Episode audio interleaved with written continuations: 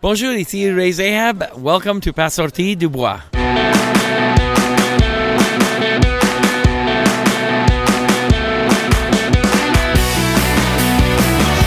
Mesdames, messieurs, votre gagnant, c'est 110 Si tu commences à te sentir bien en courant un ultramarathon, fais-toi-en pas, ça va passer. Grand champion du 125 km.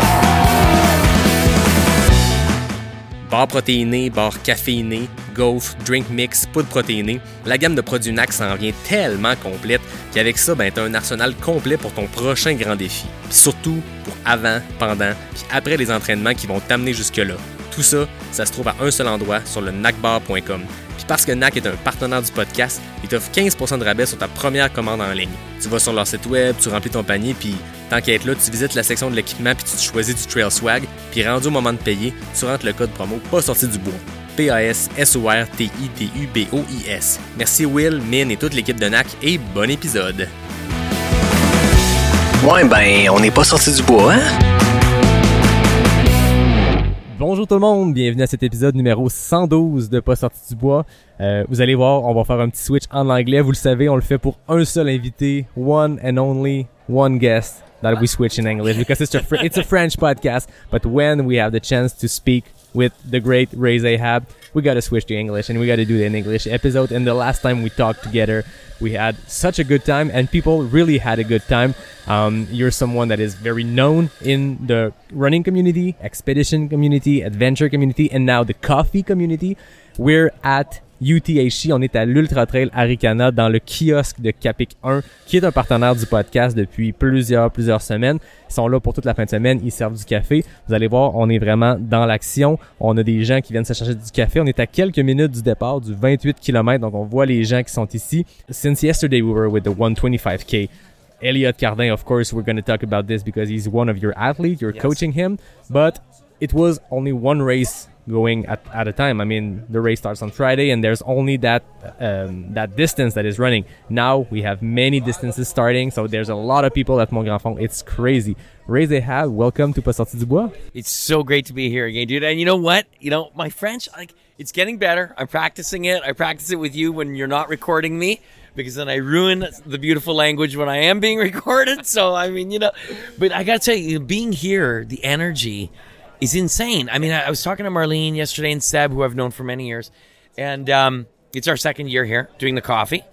And people talk about races all over the world, and I said to them, we, I, living in Quebec as well, we in Quebec have something so special here with this race.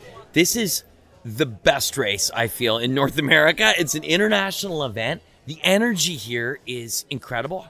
Thousands of runners will go underneath these start lines into places that of Charlevoix that we know because we love these places and they'll go and discover it for the first time. I was talking to the winners, uh, the winner of the um, women's 125 and, and, and her partner were here at the uh, having coffee. They were like, "Oh my god, the environment is pristine. We can't believe how beautiful it is. We can't believe how green it is. Is it like this all over Quebec?" I said, "Yeah, you know what? It is like this all over Quebec." So uh, it's just so awesome to to be here among this, being in the wilderness that we love so much, being here with you. This is great. And I mean, you know what? The Pas Sorti de Bois podcast. Everybody's listening to it. I mean, it's incredible. It's like the it's a momentum uh, on its own, right? So to have you here in the coffee booth with us, we're gonna drink espressos all day, you and I. That's what we're Exactly, gonna do all day. exactly, and we'll have, we're gonna have a lot of fun. I, I want to thank you because K- Capic One is uh, a partner of the podcast uh, for a while now since we talked. And when I knew that you were, you guys were coming back in Harricana, we said, okay, we got to do this in the booth, in the action, with people coming, getting coffee. François behind you, doing coffee shots for people. We're gonna have a lot of fun. And you mentioned Harricana. I mean, it's three thousand runners. It's the biggest trail running events in Canada. I think Um, it's got to be the biggest. Am I not mistaken? Is it not the biggest in North America? Because Maybe. I mean, we got to right double there. check. We got to double check the, this gotta- fact, but like, it's three three thousand people that gonna start these uh, races, and almost as much will finish these races. It's totally crazy, and I mean, I've been sleeping an hour and a half Yeah. since I've got here. It's crazy. Elliot, we did an amazing race. Before we dive into your uh, latest expedition. I want to talk about Elliot because we know him. Elliot Cardin's been trying to win this Ultra Trail Harricana 125k for a while. It was his fourth try. He DNF'd in 2019, finished second in a super, super big performance in 2020. Then last year, DNF again. And now he came and he won. You're his coach. Tell me about that, that, how, what? what, means to him. So I got to tell you, for starters, anybody that doesn't know Elliot Cardin, look him up. Anybody that does know him knows what I'm talking about when I say one of the sweetest, kindest. You meet people in your life that you look in their eyes and they have a good soul. That's Elliot. He has a good soul, and you want only the best for him. You know. And when I was, we were here last year, and you know, I saw what had happened last year, and I could see that this, he was just, he was not himself. He's like this guy that we all believe in so much, but he wasn't himself, and he wasn't feeling it. And you know, I, uh, I'm never too busy for. it. We're we're all busy people, but my life is very busy right now with my own expeditions, with Impossible to Possible, with our foundation, with Capic One. But there's a couple of people that I've been coaching. It's not my profession anymore. I used to coach a lot, but I said, Elliot, I would be an honor to work with you, and let's get back to where let's get back to where you were at Black Canyons earlier in the year, right? Yeah. And so he, um, you know what we did? He started to learn how to breathe again, and and lose the anxiety of being on the trails. Because I think nowadays, for a top performer like Elliot or any of the people that we know that are performing at such a high level, there's a new there's a new level of anxiety that can be associated with that, and it's they put it on themselves, the runners, but also it's not implied, but through social media and everything else. I mean, there's an expectation, and the expectations are heavy, like a weight on someone's shoulders. And so, learning to breathe through that and just get back to the basics. He steadily climbed throughout the year. We had a series of goals. He achieved one goal after the other. QMT, if anybody followed his performance in the 50K, the strategy was be the hunter, Elliot. Don't be the hunted. Run people down in the second half. And he did it. He delivered big time. Yeah. And I was in Death Valley coming back from a trip, uh, crossing the Valley, and I was in LA trying to refresh the thing during the QMT to see where, and I'm like, oh my God, he's like eighth. Oh my God, he's fifth.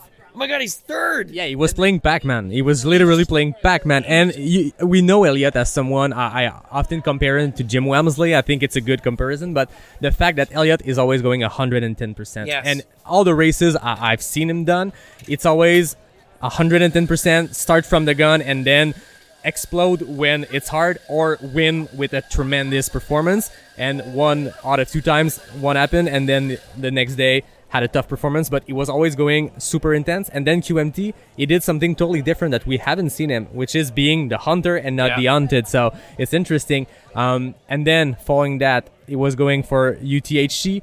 He knew that race. What what did you bring him to do different this year? So we looked at things long term, and we only discussed things. And I don't want to get this too complicated, and I hope I explain it right. But we we looked at things his long term goal, UTHC, I had him focus only on QMT and this idea of quote unquote a negative split. I don't know if the time was actually a negative split, but mentally a negative split. That he's going to run faster, run everyone down in the second half, catch up to everyone, pass. Um, UTHC, I wanted him coming in with a free mind, saying, you know what? You proved in QMT, and you proved to yourself because he's done some other things in training, FKTs and stuff. You can run the second half as well as the first half and maybe faster. You can perform in the end. So instead of entering the race, many of us do. I used to race when I was racing ultras before expeditions. We go in and we think, shit, what am I going to do in the second half? Right? Like, can I make it through? If I can get with Elliot, the mental shift was at the sec and when you get to I want you looking forward to the second half, right? Looking forward to it mentally. So although in this race he struggled a bit and you know he verbalized to many people, uh, you know, how mentally difficult it was. Truth be told, his mental was super strong. Yeah. So with that aspect in check and with his body, you know, being able to breathe through things, he was able to perform and come in like what I think he was a couple of minutes off of David's time last year. With three minutes behind David's time, which is a great performance. amazing And performance. and it's it's interesting what you talk about being mentally strong because being mentally strong doesn't mean that you have a perfect race where you're at a good place mentally the whole time. But I think he, he, he pushed through it. I mean, uh, we talked with Mathieu Blanchard who was on the course and in the climb up to Morios, uh, 30th k ish.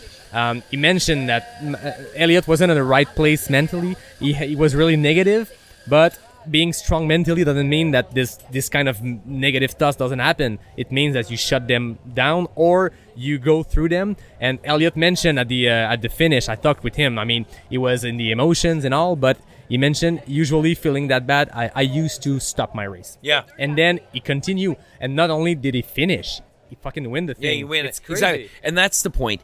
I've been on my hands and knees in a desert, in a sandstorm, or I've been sitting on my sled in the Arctic saying, What the frig am I doing? Like, I'm out. I cannot do this, right? But then you get up and you continue because it's that little flame that's deep inside you. I said many years ago when I finished running across the Sahara 90% mental, the other 10% is all in the head. It's 100% a mental game. And yes, we all have different ways of expressing ourselves. Not all of us are going to go out and say, uh, I'm carrying a dozen roses with me. I'm so friggin' happy to be running up Memorial. Other people are going to, I hate this, I hate this, I hate this, right? But inside, he's just verbalizing, he's just diffusing gas, Yeah. right? Inside, he's keeping it together and he's going after it. And he knows deep down inside. So we all have different ways of expressing ourselves, right? Yeah. Elliot has his own way of expressing himself. He does his thing, you know? And he did his thing.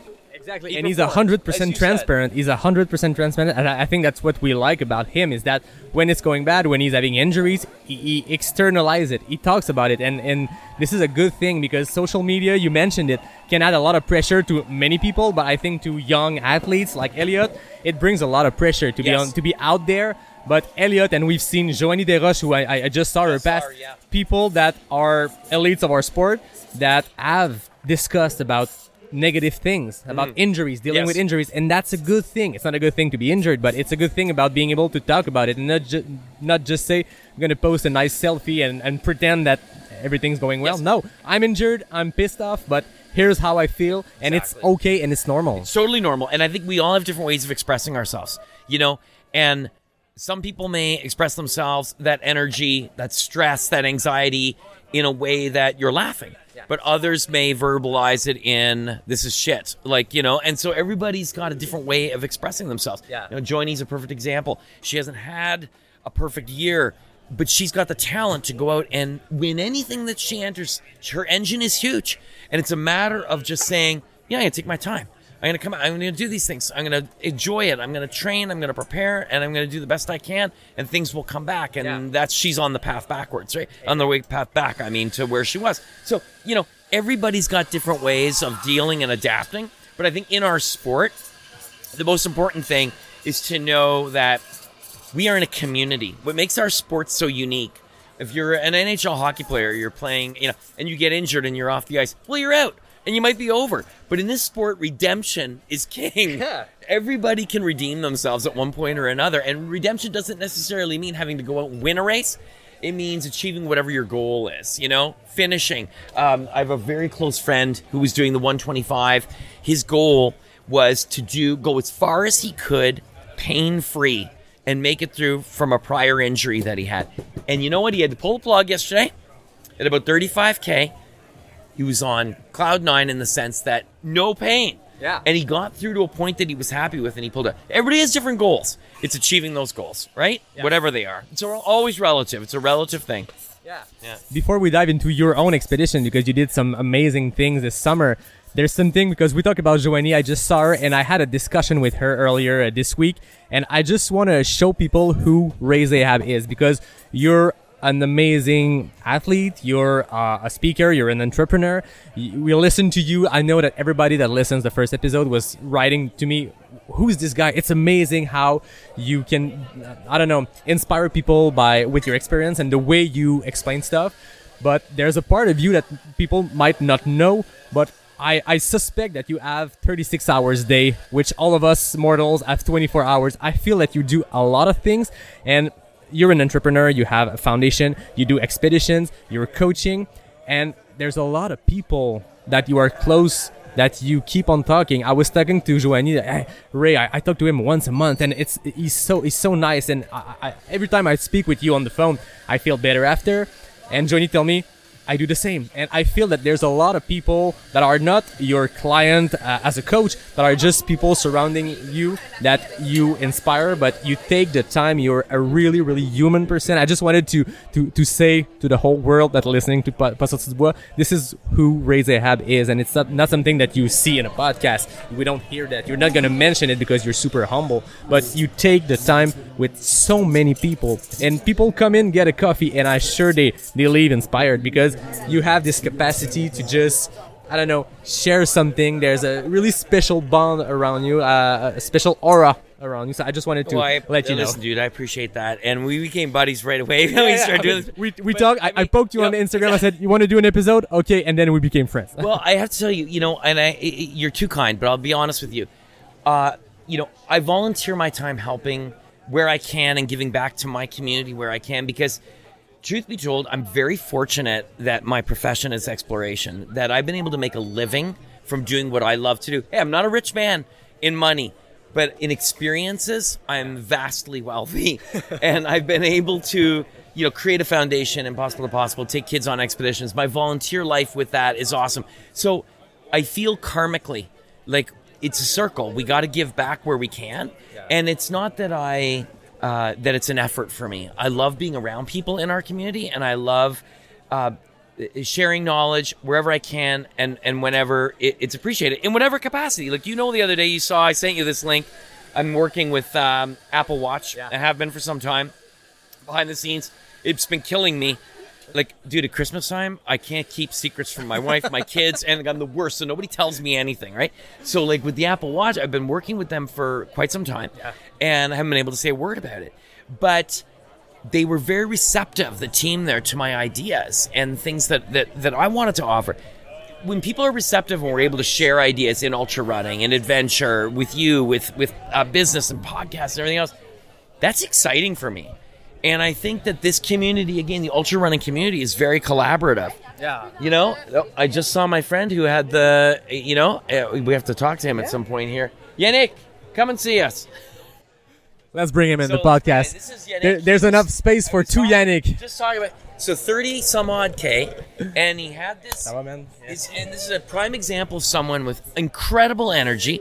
His goal wasn't to go out and win the UTHC; it was go as far as he could, pain free, from something that he worked his ass off for a year to come back from an injury, and he achieved his goal. It's extraordinary, and this is the start now, right? Merci d'être là, Yannick. On se connaît par les médias sociaux, on s'écrit souvent. Puis j'ai vu ta progression suite à cette blessure-là. Puis quand on s'est parlé, je pense que tu as eu ton feu vert pour Arikana. C'est complètement fou. Tu devais être aux anges. Comment tu te sens là aujourd'hui? Je sais pas comment s'est passée ta course. Je vais Euh, t'expliquer ça rapidement, mais ça a vraiment, je me sens super bien. Écoute, j'ai fait 36 kilos, je me suis rendu à la marmotte, j'ai manqué le cut-off par 20 minutes, mais j'ai eu des problèmes de rythme cardiaque au début, puis j'avais pas le running fitness pour l'instant, évidemment. Pas de douleur au genou. J'ai été capable, puis je suis arrivé à la base de Morios, il me restait 15 minutes pour dire j'y vas-tu, j'y vas-tu pas? Je dis let's go, j'y vais. Je pensais à Ray, je dis je vais la pousser, je vais savoir c'est quoi les Morios pour la prochaine fois. Je l'ai fait, j'ai monté, j'ai descendu, puis je suis arrivé en bas, super heureux. Regarde, je peux pas être mieux. Mon garçon, il est encore sur le parcours. Oui, c'est ça. Il est 11e à date dans sa catégorie de 20 à 29 ans. Puis ils viennent de passer à l'épervier. So, on va le cheerer pour eux autres. Puis toute ma gang est là, ma femme, mes deux autres enfants courent de 28 km ce matin. Perfect. une expérience familiale. là. Exactement. Je suis vraiment content pour toi. C'est le fun de te voir. T'es, t'es rayonnant. Puis des fois, on entend parler, ah, un DNF, c'est dur à prendre, un abandon. J'ai l'impression que c'est pas un abandon qui s'est passé, c'est une renaissance après une blessure. Comme j'ai dit à Ray, écoute, ça fait 4 DNS que j'ai cette, cette année. Là, c'est comme 36 km de plus qu'un autre DNS. Puis pour mon but, c'était qu'on se rende à la ligne de départ. On l'a fait. Puis je l'aurais pas fait sans le support de Ray. It's amazing. He's amazing. This guy's amazing. Yeah. I mean, we, we were talking about him, like you were talking about him like five minutes ago. He shows up, he comes on the podcast. That's that, that that's what it's all about. We wanted to be in the action. Yeah. Ceux qui le- ceux, ceux qui le voient pas parce qu'ils le regardent pas en vidéo, Yannick a les jambes très fraîches pour un gars qui, qui revient de 36 km dans les montagnes. Je vous laisse continuer. Merci beaucoup, ça fait plaisir. On s'en reparle. See you in a bit, brother. All right, I want to get the download. Yeah, so as you were talking you about, you're, you're you're involved with so many people Yeah. this way. So Yannick seems to be a oh, he great just- example. To come back from what he came back from, from his injuries, and to see him, you know what it's like. Yeah. Everybody on this podcast knows what it's like when they can't run. When you have an injury and you can't run, it's what we all do. We all love it. I mean, I, yeah, I, I do different things. I, I ski across the Arctic or I run across the desert, but running is it. Running is it. I want to put my shoes on. I want to go running, and that's it.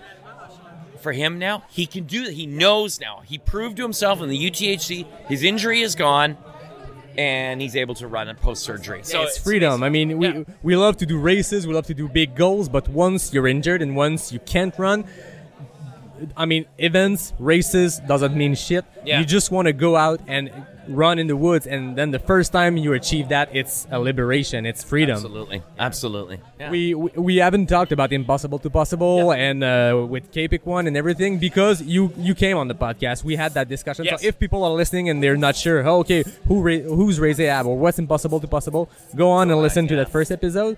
But I want to talk about your expedition because you have crossed many times the uh, the um, Death Valley National Park, Mm-hmm. but you did something.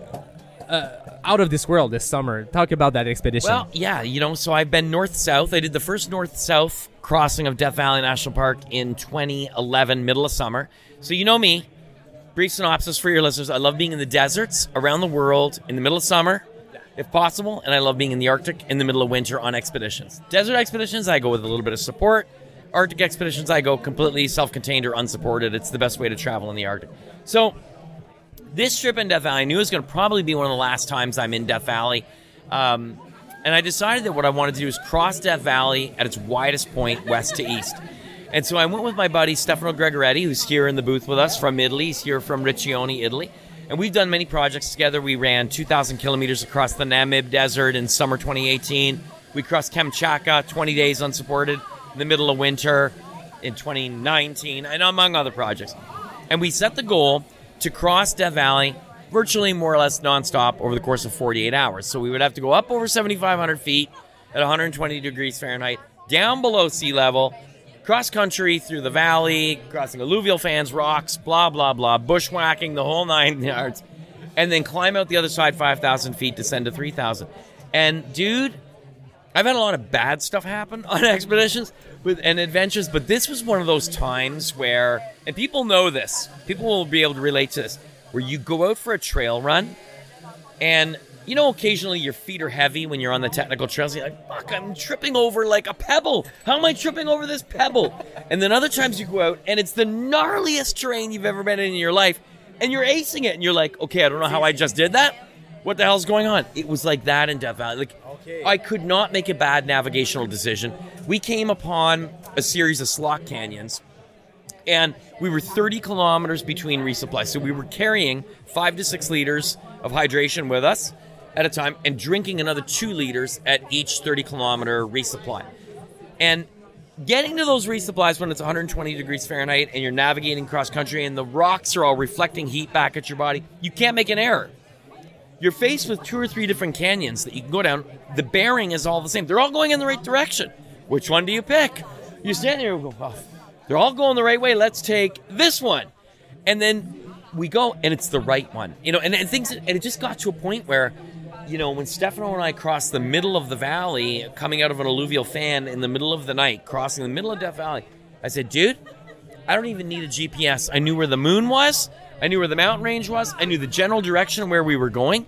I said, let's just hit it. 23 kilometers in a straight line across sand dunes and bush in the pitch black based on where the moon was positioned, and we made it there. And I was like, no, man, this doesn't happen all the time. And so instead of it taking that 48 hour time allotment that we gave ourselves, we were done in like 34 and change. We were so stoked about that. And further to that, what we did was the entire time, when you're using electronics, sometimes things don't go well, right? We had devices with us to record humidity, relative humidity, um, temperature, I think mean temperature, the entire time associated to our GPS track for use in a future youth expedition with Impossible to Possible. It's going to be about desertification and climate change. And I thought, there's no way we were able to collect all the data. Like the devices would have cut out in the heat or something. No, we got the data for the whole way. No gaps in the data. So everything went well. You know, it was crazy.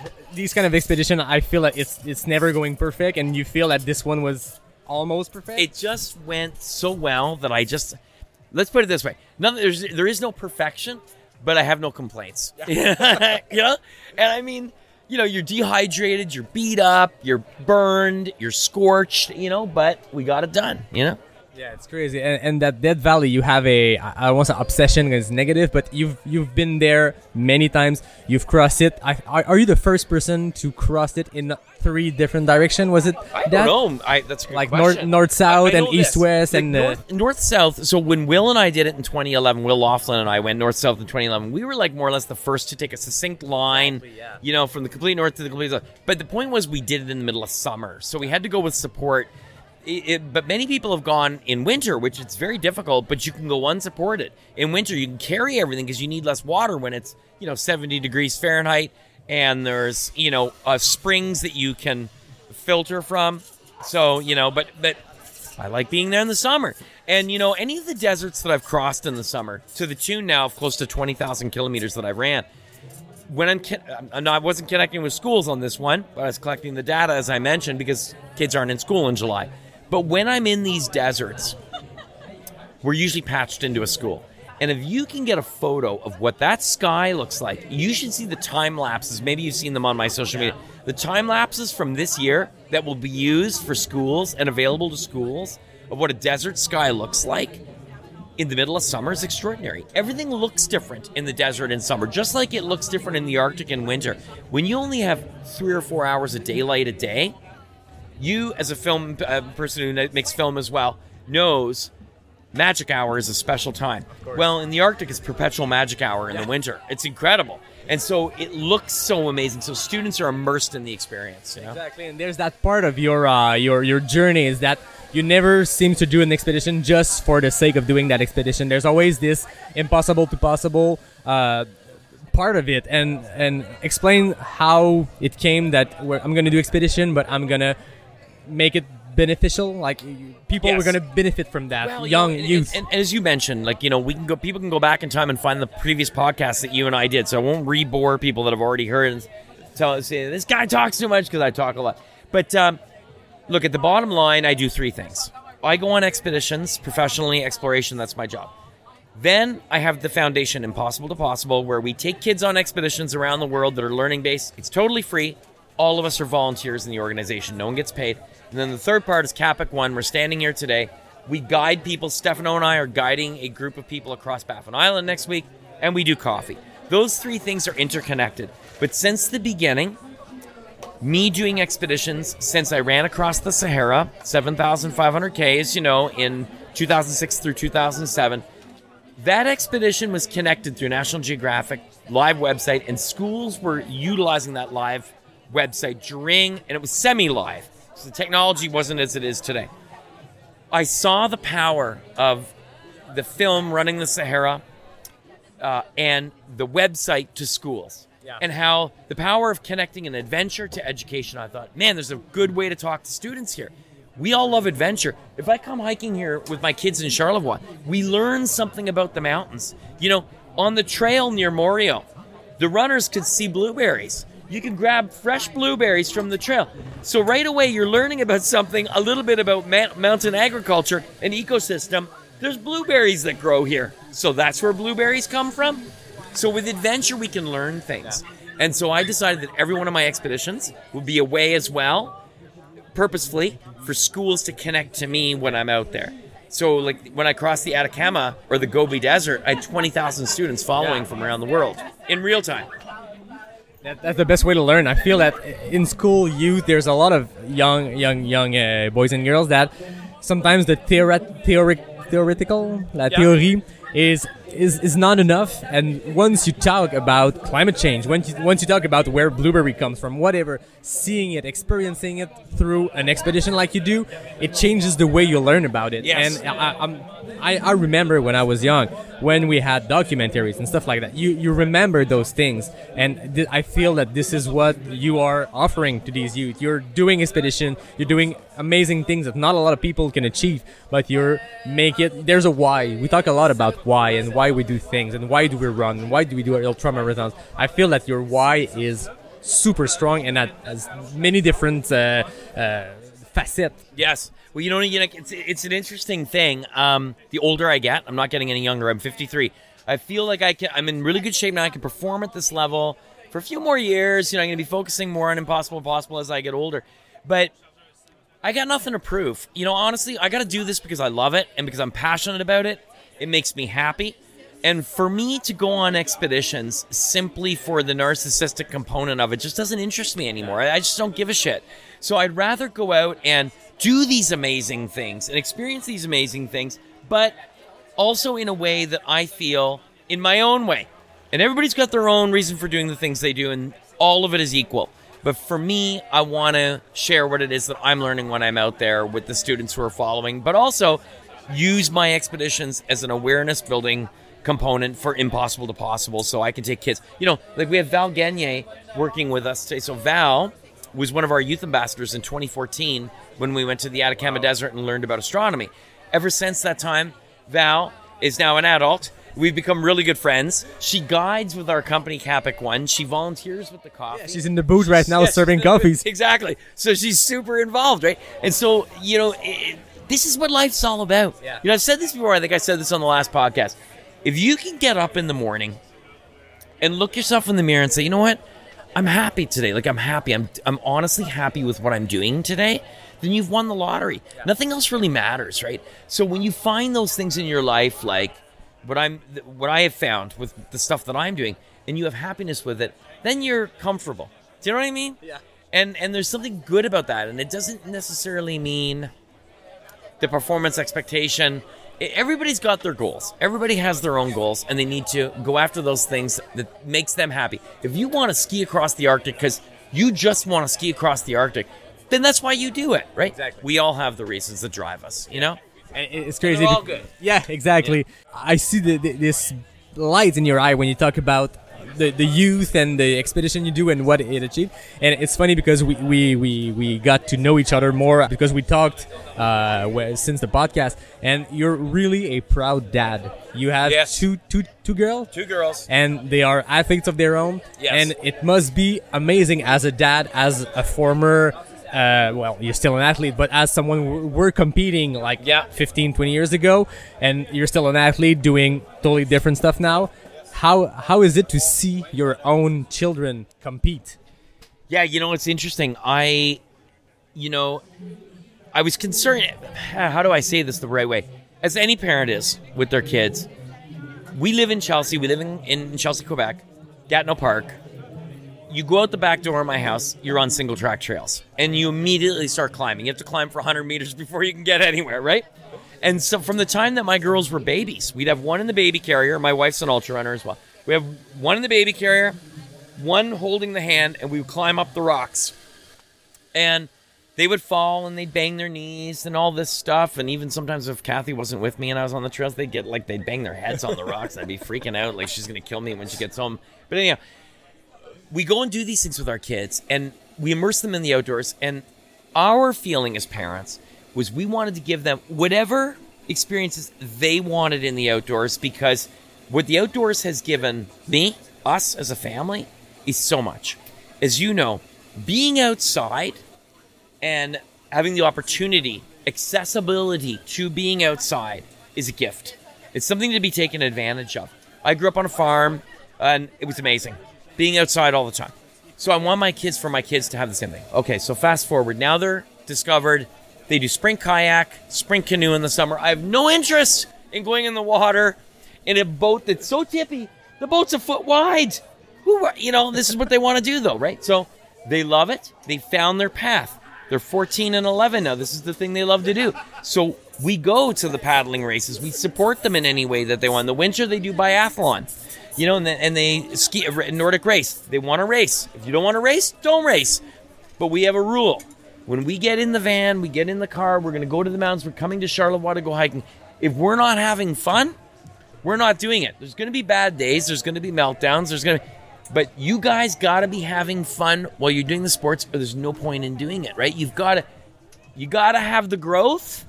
And there's going to be a bit of pain, but at the same time, overwhelmingly, the emotion must be a positive one. Yeah. And so, to answer your question in the longest way possible, I'm super proud of them, and I love the fact that they want to compete, but it's got to be on their terms. And as long as they want to, and as much as they want to compete in sprint kayak, sprint canoe, I'll be there to support them. You know, hundred percent. And I like the fact that fun is the number one goal, and young people, any people, are good to uh, put pressures on themselves. Yeah. And in youth, even more. You got to compete, and whatever level you compete, with competition come pressure. But I like the fact that it's all about fun. You can compete, and if you're having fun competing, but a lot of people here th- this this weekend are having a lot of fun competing. Yes. But pressure has to be aside, and it has to be fun. It, it has to be all about the root. Did you had fun on the trails? Yeah. Yes. Mission accomplished. Whatever you finish first Totally. or thousand. Yeah, exactly. And it's not always going to be fun. Like Elliot climbing Moriel, right? It's not always going to be fun. But in the overwhelming experience, when you look back in three days from now, did you have a good time? Yes, I had a good time. So, you know, it's an interesting thing too with my daughters. People see on social media, I post photos of my family, videos of my girls running, and they're- I'll get messages. Oh my God, your kids are always out there in the outdoor. They're always having fun. And I'm like, you know what? Social media is so unrealistic because I got to tell you something. There's an equal number of bad days. When they were young, when like they were 10, 11, you know, in that age, like the older one would be 11 and the younger one would be 8. And we'd be up on the trails and there'd be meltdowns. I say, guys, we're not doing this. What do you want to do? If you don't want to be out on the trails, what do you want to do? Daddy, we want to go home. Okay, let's go home. And then we play Barbies for the rest of the afternoon or Legos. I don't care. As long as you guys are digging what you're doing at the time. Then the next time they want to go out. So it's about giving opportunity, ebb and flow. We as adults put expectations on ourselves that every time it's got to be perfect. Not every run's going to be perfect. Not every experience is going to be perfect. It's but overarching, it's got to be a good thing. Or you should instead of trail running, maybe we should be doing baseball or something. You know what I mean? Like you, you gotta you gotta love it. Exactly, and uh, we always have bad days. It happens, and I really I don't like it when it happens. But when it happens, and I have a plan. I had to do uh, thousand meters of elevation today. I had to do uh, intervals or whatever.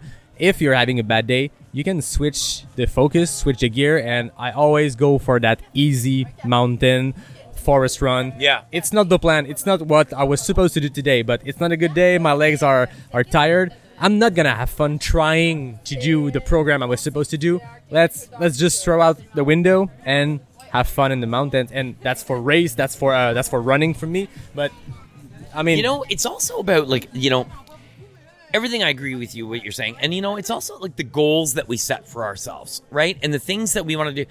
You know, I, I I've, done expeditions like the running the Sahara, or uh, you know, we set the world record going to the South Pole, or unsupported, or uh, you know, crossing the Atacama Desert. These are big, lofty projects that they'll get a lot of attention, let's say media wise or whatever. But you know what?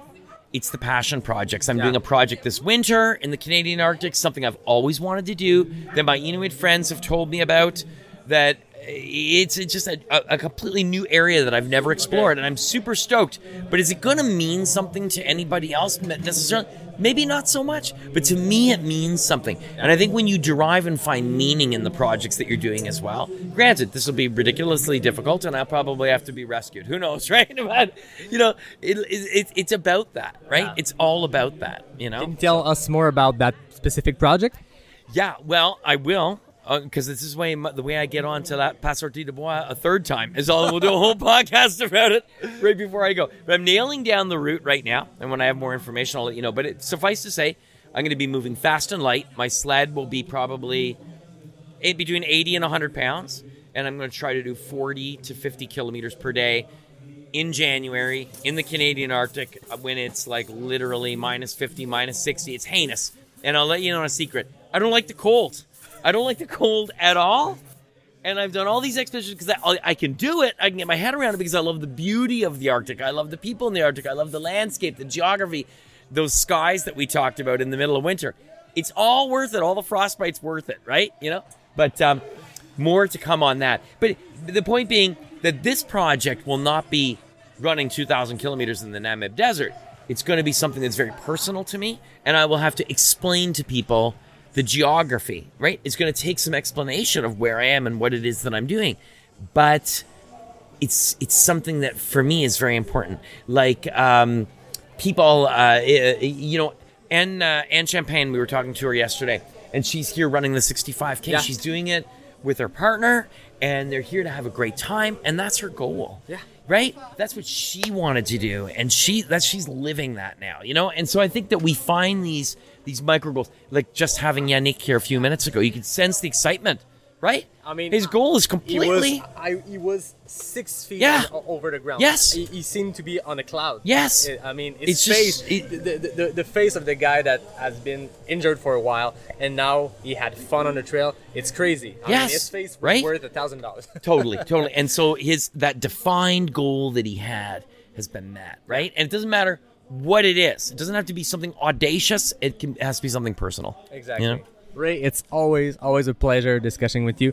I love the fact that you go in the Arctic when it's the colder. I love the fact that you go in the desert when it's the hotter. You you're an intense person. Like everything you do, you do it 110%. And I think we should all um, uh, be inspired by that and try to to to be like that. Like once you settle your mind on something, I feel that you do it. And whatever it is, whatever it, may, maybe it's crossing a desert, maybe it's running a 5K. Whatever it is, we should do it with the intensity and passion you have. So it's always a great, great pleasure to discuss with you. I love that. Thank you so much. And and you know, um, it's been look at uh, the love is huge because I just I'm so glad we met because of this crazy podcast and the coffee and everything else and seeing what you're doing with the CCC. I can't tell you how many of us were refreshing the tracker, refreshing the tracker, following you, seeing, you know, how, how's it going? Where's it? And when you came back and, and, and just the way you described your experience is very inspiring to everyone. People can inspire, everybody can inspire someone else. We can, just like we can always learn from others at different points. The minute we think we know it all and we've stopped learning is when life starts to get boring. Yeah, you know? And so I entice people to, to get out there, experience things, learn, listen to the podcast, do different things, live your life like a motocross bike that you've got the throttle pinned and you duct tape it on wide open so you can never put the brake on. You know, that's it. That's how you, that's how I view things. Yeah, I love it. Thanks All right. a lot, Ray. It was a pleasure again to discuss with you. And with the expedition that you're going, I feel that there will be a part three. In French, we say jamais 203, so we spoke twice. I feel that there will, there will be a part three. And uh, I, I just remember that first episode, how people reacted. I was a bit, uh, not worried, but the, the podcast has been in French for 60 episodes and the goal was is never to to switch to a bilingual podcast except when we speak to Ray Zahab. So thanks a I lot. Thank you, Merci brother. tout le monde qui nous a écoutés. J'espère que le son était pas super. On était dans le milieu de l'action. On entendait Ludovic Collet qui lançait le l'UTHC 28. C'est le party ici. Il y avait du monde. Il y avait 200 personnes qui sont passées pendant l'entrevue. C'était euh, c'était du gros gros fun. L'UTHC c'est magique. C'est ça aussi l'UTHC. C'est un petit village avec des kiosques. Capé qui est ici, Nak est là, tout le monde est ici. Euh, puis tout le monde se jase, tout le monde se rencontre. C'est un grand moment de communauté, l'UTHC. J'ai l'impression que c'est comme à chaque année le début de la deuxième partie de la saison. On dirait que il y a le début de la saison, QMT, Aricana, euh, Trail de la clinique du coureur. L'été, un petit peu moins d'événements et Aricana relance la saison d'automne. Il y a des belles courses qui s'en viennent, Bromont, euh, Grand-Duc, peu importe. C'est toujours un grand plaisir d'être à Aricana puis euh, de faire un podcast avec Ray Zahab dans un boot à café, de boire beaucoup trop de café. C'est un grand, grand plaisir. À tout le monde, je vous dis à très bientôt pour un prochain épisode de Pas sorti du bois, le podcast 100% trail.